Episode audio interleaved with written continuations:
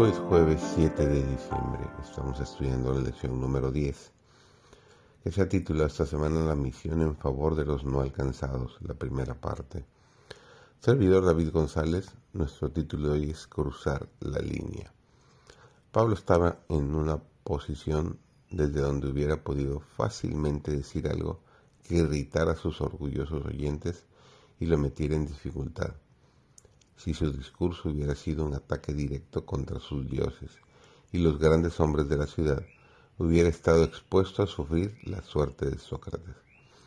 Pero con un tacto nacido del amor divino, apartó cuidadosamente sus mentes de las deidades paganas y les reveló el Dios verdadero, que era desconocido para ellos. Con palabras tomadas de un poeta suyo, pintó al Dios infinito como un padre cuyos hijos eran en él vivimos y nos movemos y somos, declaró. Como también algunos de vuestros poetas dijeron, porque linaje de éste somos también.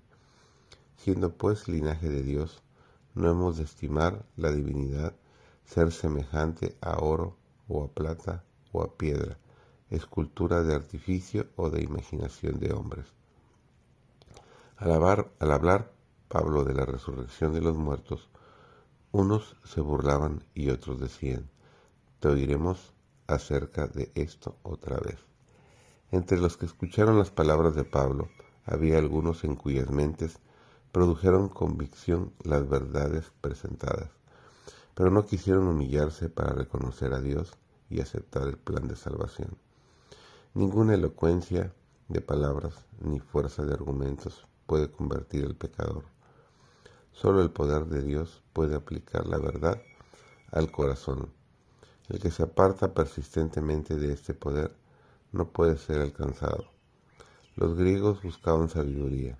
Sin embargo, el mensaje de la cruz era una locura para ellos porque estimaban su propia sabiduría más que la que viene de lo alto. Jeremías 29:13 nos manda una promesa de Dios que es, me buscaréis y me hallaréis cuando me buscaréis de todo vuestro corazón. Debemos dar a Dios todo el corazón, o no se realizará el cambio que se ha de efectuar en nosotros, por el cual hemos de ser transformados conforme a la semejanza divina. Por naturaleza estamos enemistados con Dios.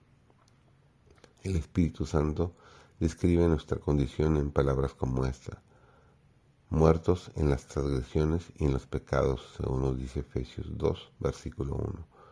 La cabeza toda está ya enferma, el corazón todo desfallecido, no queda ya en él cosa sana, nos dice Isaías 1, versículos 5 y 6.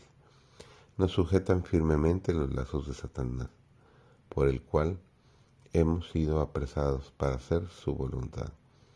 Según de Timoteo 2:26, Dios quiere sanarnos y libertarnos, pero como esto exige una transformación completa y la renovación de toda nuestra naturaleza, debemos entregarnos a Él completamente. Cada hombre está libre para elegir el poder que quiera ver dominar sobre él. Nadie ha caído tan bajo, nadie es tan vil que no pueda hallar liberación en Cristo. El endemoniado, en vez de oraciones, solo podía pronunciar las palabras de Satanás. Sin embargo, la muda súplica de su corazón fue oída. Ningún clamor de un alma en necesidad, aunque no llegue a expresarse en palabras, quedará sin ser oído.